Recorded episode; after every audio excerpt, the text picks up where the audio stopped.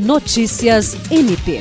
O Ministério Público do Estado do Acre se reuniu nesta sexta-feira, 24 de fevereiro, com a nova equipe da Coordenação Estadual de Saúde Mental para apresentar as demandas e trocar informações sobre a atuação do Núcleo de Apoio e Atendimento Psicossocial e do Centro de Atendimento à Vítima relacionadas à saúde mental. Durante o encontro, foram apresentados relatórios feitos pela equipe do Natera junto à Rede Estadual de Saúde. Além disso, a equipe do órgão auxiliar do MPAC explicitou alguns dos eventos no atendimento de pessoas com demanda de saúde mental. Após a reunião, ficou definida uma nova agenda entre o Ministério Público e a Secretaria Estadual de Saúde, com a participação do gestor da pasta, bem como do promotor da Promotoria Especializada de Defesa da Saúde, Ocimar Sales Júnior.